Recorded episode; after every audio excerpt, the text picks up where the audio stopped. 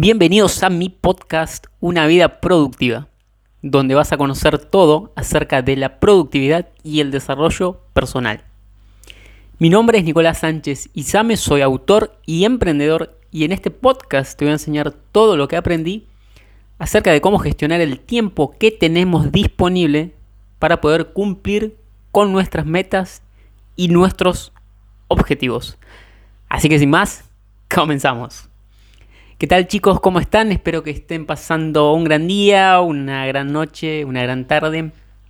Desde donde sea que me estén escuchando. Bienvenidos a un episodio más de tu podcast, Una vida productiva. Y el episodio de hoy es un episodio muy, muy especial porque te voy a hablar de uno de los libros que más me ha marcado. ¿Sí?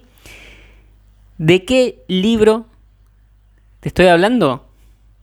De los siete hábitos de la gente altamente efectiva de Stephen R. Covey. Todo un clásico, un superventas y uno de los, de los libros, insisto, más conocidos, más famosos, más clásicos, tanto de productividad como de desarrollo personal y de economía y empresa, ¿sí?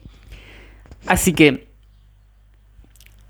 ¿Por qué digo que me ha marcado tanto este libro? Este libro lo compré allá hace unos seis años. Esto te lo digo, lo sé porque yo en cada libro que compro pongo la fecha de cuando lo compré, el lugar y la edad que yo tenía cuando compré ese libro.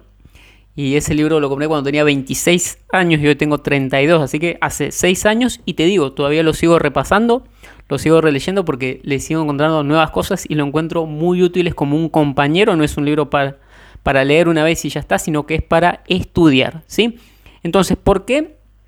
Te digo que me marcó porque entre muchas cosas que me enseñó, ese, con ese libro aprendí que nosotros somos los creadores de nuestra vida. Nosotros somos creadores de nuestra realidad y que no estamos a merced de las circunstancias. Por supuesto, las circunstancias inciden, predisponen, pero no nos predestinan. Somos nosotros con nuestra voluntad, nuestra voluntad, perdón, nuestra conciencia, nuestras elecciones, nuestras decisiones y lógicamente nuestras acciones quienes construimos la realidad, que por supuesto no se hace ni rápido ni fácil, pero sí está en nuestro poder. Esta fue una de las primeras cosas que este libro me enseñó. ¿Sí? ¿Y cómo se hace esto de, de crear nuestra propia realidad? Como lo dice el libro, desde adentro hacia afuera. Tenemos que dejar de buscar cosas en el afuera y buscar todo en el interior porque está todo en el interior y sé que es una frase trillada, pero cuando entendés realmente de qué, qué quiere decir esta frase, te das cuenta de que realmente es así, de que somos, insisto, los creadores de nuestra vida. Dependiendo de lo que pensamos, de lo que sentimos y de lo que hacemos, va a ser uno u otro resultado. Esto no es cuestión de suerte. ¿sí? La suerte no existe, no existe la casualidad, existe la causalidad. ¿sí? Así que bueno, te quiero regalar una especie de resumen de este libro, de este libro, perdón. Es un libro, por supuesto, que te recomiendo leer, pero con este resumen vas a tener una idea de el contenido que tiene para que cuando lo leas lo encuentres más ameno, ¿sí? Ahora, si no querés que te haga spoiler, bueno, saltate este episodio y escucha a los otros, pero si, si te parece, vamos a empezar con este libro, Los siete hábitos de la gente altamente efectiva. Y este libro más que libro es un curso, ¿sí? ¿Y cómo se, se estructura? Bueno, lógicamente con estos siete hábitos, ¿sí? Los hábitos 1, 2 y 3 corresponden a lo que el autor llama la victoria privada, que quiere decir conquistarse a uno mismo. Y cuando uno logre desarrollar estos tres hábitos, va a pasar de una situación de dependencia a independencia. ¿Sí? Tiene que ver con el liderazgo personal. ¿Ok? En tanto, los hábitos 4, 5 y 6 tienen que ver con lo que Stephen Covey llama la victoria pública, es decir, las relaciones con otras personas, ¿sí? A ella se trata de liderazgo interpersonal y por eso vamos a pasar de una situación de independencia a una situación de interdependencia. Y el séptimo, séptimo hábito que cierra todo este círculo, este curso, de este libro es el de la renovación, de renovarse constantemente y nunca parar de aprender. Pero bueno, ahora hecha ya la estructura principal de este libro, te voy a pasar a comentar cada uno de los hábitos. Sí, por supuesto, esto es un resumen, no te puedo dar todo el libro porque tenés que leerlo. Es un libro muy denso, no en el sentido de que sea aburrido, sino en el sentido de que tiene mucha información y hay que leerlo varias veces pausadamente. No es que no se entienda, se entiende, pero insisto, tiene mucha información y conviene, es un libro para estudiar, no solo para leer. ¿sí? Pero bueno, ¿cuál es el primer hábito de la gente altamente efectiva? Ser proactivo. Ser proactivo. ¿Qué quiere decir ser proactivo? Básicamente hacer que las cosas pasen. Hacer que las cosas pasen. Ojo, no dice esperar a que las cosas pasen, dice hacer que las cosas pasen. Por eso ser proactivo es todo lo contrario a ser reactivo. ¿Sí? Entonces, ¿cómo hacemos para ser proactivos, entre otras cosas? Primero, tomando decisiones y elecciones propias de lo que queremos hacer en nuestra vida y de las áreas en las que vamos a invertir tiempo, esfuerzo, dinero y todos los recursos que tengamos. ¿Por qué? Porque si no, eh, elegimos nosotros, si no decidimos nosotros, lo va a hacer otra persona. Como decía Steve Jobs, si no trabajas por tus sueños, vas a trabajar por los sueños de otra persona. ¿Sí? Así que sé que esto conlleva responsabilidad, pero qué mejor que esté dentro de tu responsabilidad tu vida y no que estés a merced de las decisiones de otras personas. Agradece que esto sea así en vez de andar quejándote de la responsabilidad, porque hay mucha gente que no quiere asumir la responsabilidad de su vida y son las primeras personas que andan quejándose y andan haciendo el papel de víctima. Pero vos que me estás escuchando, estoy seguro que no sos así y si sos así, lo querés cambiar. ¿Qué más nos dice Stephen Covey con respecto a ser proactivo?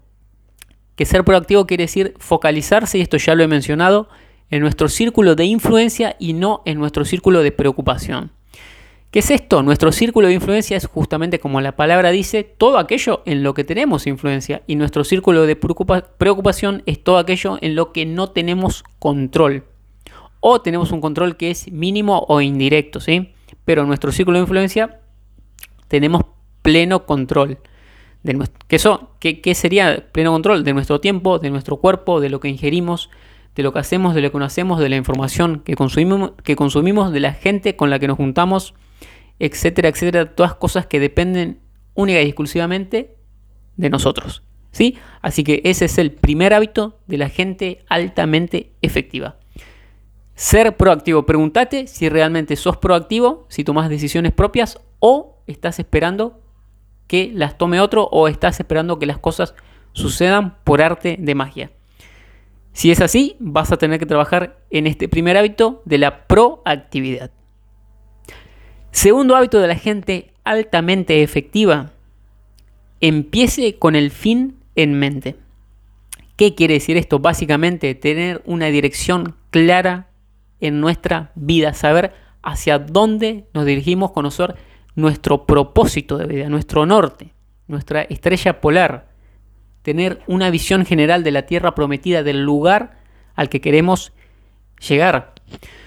¿Cómo propone que hagamos esto Stephen Covey? Mediante lo que él le llama el enunciado de la misión personal, que es básicamente todo lo que queremos ser, hacer, tener, ver en nuestra vida. Suena sencillo, pero no lo es tanto. Es como nuestra constitución, que está basada en los principios a los que nos vamos a tener, los valores, las creencias y por supuesto, por supuesto las acciones, porque de nada sirve tener todo esto redactado si después no lo llevamos a la acción. También interviene acá la visualización, visualizarnos con ese objetivo cumplido, con esa tierra prometida. ¿Cómo vamos a hacer? ¿En qué persona, en qué persona tenemos que convertirnos para llegar a ese lugar? ¿Sí? Y por eso te decía que tanto me había gustado este libro porque este es uno de los capítulos en que nos dice que somos creadores de nuestro destino y que no estamos a merced de las circunstancias. Insisto, las circunstancias nos predisponen, pero no nos predestinan. Si te han tocado malas cartas en la vida, tenés que ver qué podés hacer con esas malas cartas. Como dice el dicho, si te dan limones, hace una limonada. Y ese fue el segundo hábito de la gente altamente efectiva. Empezar con el fin en mente. Vamos con el tercer y último hábito de la victoria privada de este fantástico libro de los siete hábitos de la gente altamente efectiva. ¿Cuál es ese tercer hábito? Establecer primero lo primero. Habrás escuchado esto de primero lo primero. ¿Qué quiere decir primero lo primero? En una sola palabra, priorizar. Establecer prioridades. ¿Cómo se hace esto? De saber qué es prioritario y qué no. Es muy sencillo. Tenemos que distinguir, discernir entre lo que es importante y lo que no es importante. Y vos me dirás, Nicolás, sí, muy bien, pero ¿cómo sé qué es importante y qué no es importante? Muy sencillo, por la consecuencia que eso produce. De acá sí hay una dicotomía, es A o B, es blanco o negro. Si esa actividad que estás por hacer te acerca a tus objetivos, entonces es una actividad importante. Ahora, si esa actividad que estás por hacer te aleja de tus objetivos o en última instancia te estanca, quiere decir que es una actividad que no es importante y no deberías hacerla. ¿Sí? Entonces se trata de hacer las cosas importantes y dejar de hacer las cosas no importantes. Como decía Steve Jobs, es tan importante saber qué es lo que uno tiene que hacer como saber qué es lo que no se tiene que hacer. Y es básicamente esto, lo importante versus lo no importante. Y para esto Stephen Covey nos ofrece una gran herramienta que es la matriz de administración del tiempo, también conocida como matriz de Eisenhower o matriz de Covey. Si no entendés qué es, puedes buscar en Google y te va a salir qué es esto de la matriz, que son básicamente cuatro cuadrantes, insisto. De esto tengo incluso un podcast, un episodio de los primeros que se llama Cómo, cómo priorizar o cómo aprender a usar la matriz de, Eisenhower. ¿sí? Así que después de escuchar este episodio te invito a que también la escuches porque ahí me explayo más en esto de la administración, en esto de la matriz de administración del tiempo, pero ahora te voy a comentar brevemente en qué consiste. Son cuatro cuadrantes, 1, 2, 3 y 4, que están divididos en categorías de importante, no importante y de urgente y no urgente. La de importante y no importante ya te lo he dicho, importante todo lo que nos acerca a nuestros objetivos, no importante todo lo que nos aleja o nos estanca. Lo urgente es lo que hay que hacer ya mismo, es una obligación, y lo no urgente es lo que justamente no hay que hacer ahora mismo porque no hay ninguna obligación. Entonces, ¿cuál es el cuadrante de la actividad, de la efectividad según Stephen Covey? Es el cuadrante número 2, que es el cuadrante importante, porque nos acerca a nuestros objetivos, y no urgente, porque nadie nos obliga. Y como nadie nos obliga, generalmente es lo que no hacemos. Porque te aclaro, generalmente, por no decir siempre, lo importante en nuestra vida va a ser difícil, va a ser trabajoso y no te va a ofrecer una gratificación instantánea. En cambio, todo lo que te aleje de tus objetivos, es decir, lo no importante, va a ser fácil, va a ser divertido y te va a ofrecer una gratificación instantánea. Ejemplo, mirate una serie de Netflix, es fácil, es divertido y te ofrece gratificación instantánea.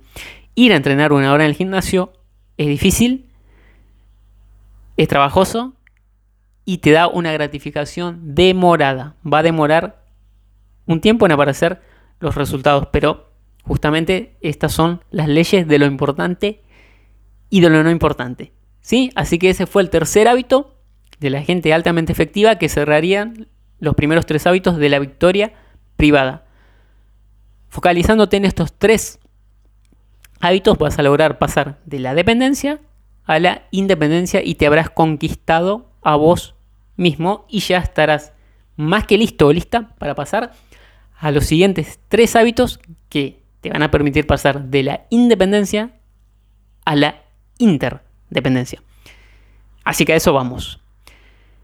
Cuarto hábito de la victoria pública de los siete hábitos de la gente altamente efectiva, ¿cuál es? pensar en ganar, ganar. Y vos me dirás, yo sé que estás pensando, que siempre tengo que ganar. No. Cuando digo pensar en ganar, ganar, es pensar en ganar barra ganar. ¿Qué quiere decir esto?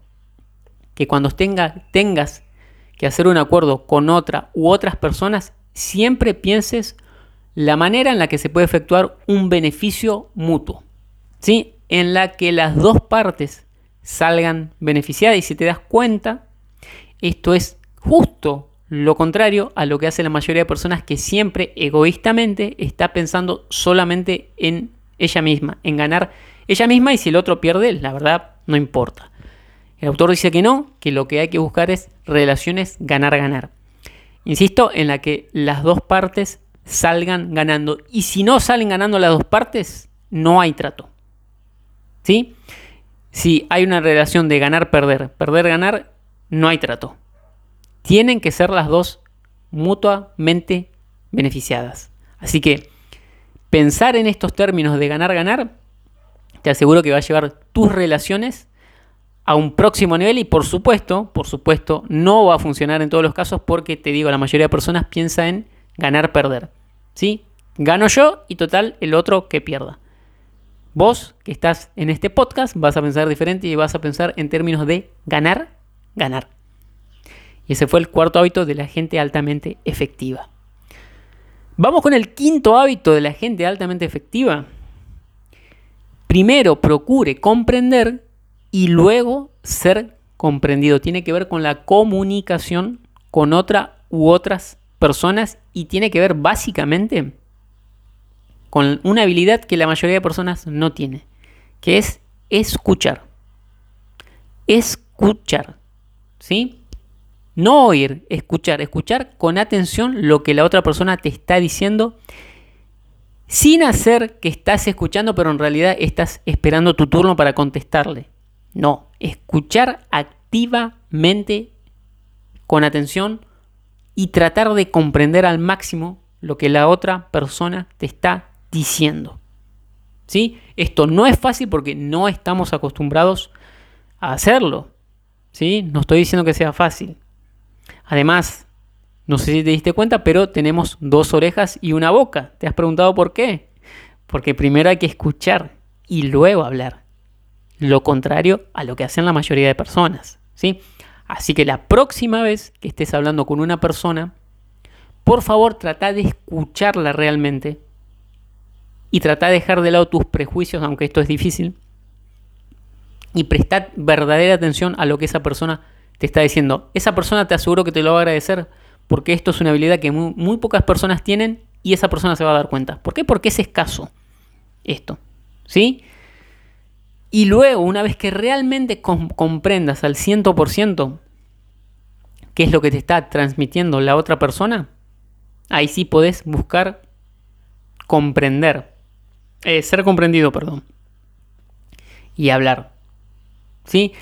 Para esto Stephen Covey pone un gran ejemplo que él dice que en un momento iba en el, colectivo, bueno, en el, en el bus, como se, como se diga en tu país, en el metro, y dice que en un momento entró un señor con dos hijos y los dos hijos empezaron a gritar y a portarse muy, muy, pero muy mal y era algo realmente una falta de respeto.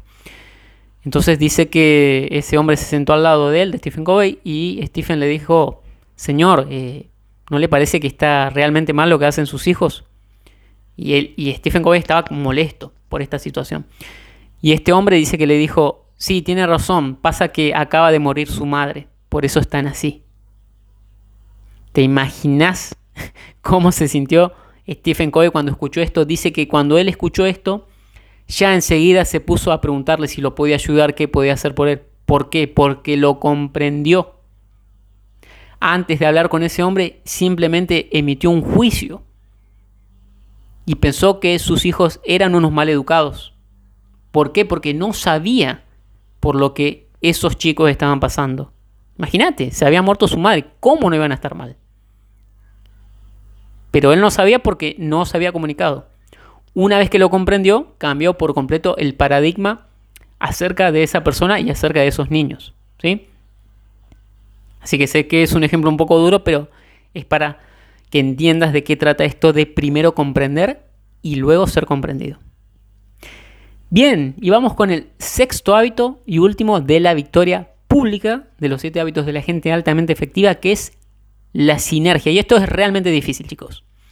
Crear sinergia. ¿Qué es la sinergia? Es la energía de muchas personas de un equipo en una misma dirección. ¿Sí? Cuando todas las personas de un equipo se comprometen, hay un compromiso para lograr un solo objetivo en común. Esto, como verás, no es lo más común, justamente no es lo más fácil, porque siempre en las organizaciones, volvemos a lo mismo, uno está pensando en ganar uno y que los demás se arreglen. Entonces esto es difícil de conseguir, además de que tiene que haber por un lado que todas las personas quieran ese mismo objetivo y que haya un buen líder que sepa llevar a esas personas, ¿sí? Y que por supuesto todas salgan ganando. ¿Ves cómo se van concatenando todos estos, todos estos hábitos, ¿sí? Em, seguramente te habrá pasado que en alguna clase en el colegio estaba realmente buena la clase y todos estaban prestando atención y ahí se generaba una sinergia porque todos estaban como enchufados en esa clase. O un partido de fútbol en el que todos estaban realmente comprometidos y se creaba esa sinergia. Es algo difícil de explicar con palabras, es algo que se siente más que, más que decir. Es algo que hay que experimentar que hay que sentir, pero seguramente te habrá pasado. Y el mejor ejemplo que se me viene a la mente, hablando de equipo, es el del Barcelona de Pep Guardiola. Si te gusta el, fútbol, sabrás, uno de los considerado el mejor equipo de toda la historia, ¿sí? Fíjate que, porque vos me dirás, bueno, pero tenían los mejores jugadores del mundo, sí, pero fíjate que hay equipos que tienen los mejores jugadores del mundo y sin embargo no funcionan como equipo, sino que son simplemente nombres. ¿Por qué? Porque no hay sinergia. Y eso también, te lo digo, pasó acá en la selección argentina, ahora ya no, pero con los técnicos anteriores en los que había muchos nombres, pero poco equipo. Y no había una persona que sepa liderarlos. Entonces, eh, por eso los, los resultados eran tan malos, por lo menos en la selección argentina. Pero este mismo principio se aplica a cualquier organización, pero insisto, no es fácil, no es sencillo, pero es posible esto de crear sinergia. ¿Sí? Así que bueno, esos fueron los tres hábitos, en realidad 4, 5 y 6 de la victoria pública. Y queda el último hábito de la gente altamente efectiva, que es afilar la sierra. Decía Abraham Lincoln, o Abraham Lincoln, como se diga, presidente de los Estados Unidos, que si le daban 6 horas para talar un árbol, él se iba a pasar las primeras cuatro afilando la sierra. ¿Sí? Y las otras dos se iba a pasar cortando el árbol. ¿Sí? ¿Por qué? Porque eso le aseguraba tener la, sierra afilada, le iba a asegurar poder cortar ese árbol. Si no, no lo iba a poder hacer. ¿Qué quiere decir afilar la sierra? Aprender continuamente y perfeccionarse continuamente. Todo el tiempo querer mejorar todo el tiempo y no llegar y no pronunciar las tres palabras más peligrosas que son ya lo sé. Ya lo sé son las palabras más peligrosas. No, no te conviertas por favor en un sábelo todo, convertite mejor en un apréndelo todo.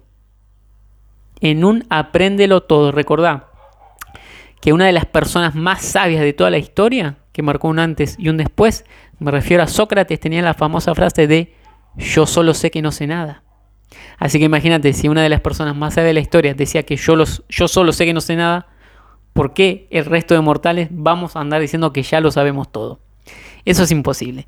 Y no te, vas, no te va a permitir seguir creciendo. El día que digas que ya lo sabes todos, eh, que ya lo sabes todo, vas a dejar de crecer. ¿Sí? Porque justamente vas a creer que lo sabes todo y para qué vas a seguir aprendiendo. ¿Sí? Así que ese es el séptimo hábito de la gente altamente efectiva. Seguir aprendiendo continuamente y perfeccionar en un proceso de mejora continua, lo que se conoce como el Kaizen, mejorar un 1% cada día. Un 1% cada día no parece mucho, pero en el tiempo, ese 1% acumulado de cada día, créeme que hace una gran, gran, gran, pero gran diferencia. Así que bueno chicos, esto fue el resumen de los 7 hábitos de la gente altamente efectiva. Un libro altamente recomendado que lo lean, que lo compren, que lo estudien, que lo subrayen, que lo tengan como un compañero. Insisto, yo lo compré hace seis años y no saben el placer que da volver a leerlo después de que pasa un tiempo. Y uno toma acción y crece, evoluciona y empieza a encontrar nuevas cosas en un mismo libro. Y no es que el libro ha cambiado. El libro es el mismo, el que ha cambiado es uno. Por eso encuentra cosas nuevas. Y eso es una buena señal que le dice que uno está progresando. ¿Sí? Así que este fue mi granito de arena para que se animen a leer este libro. Esto es simplemente un resumen. Es, no, no es ni, ni, el 5% de todo lo que tiene este libro. Insisto, eh, cómprenselo, no se lo descarguen en PDF, no hagan eso. Está mal.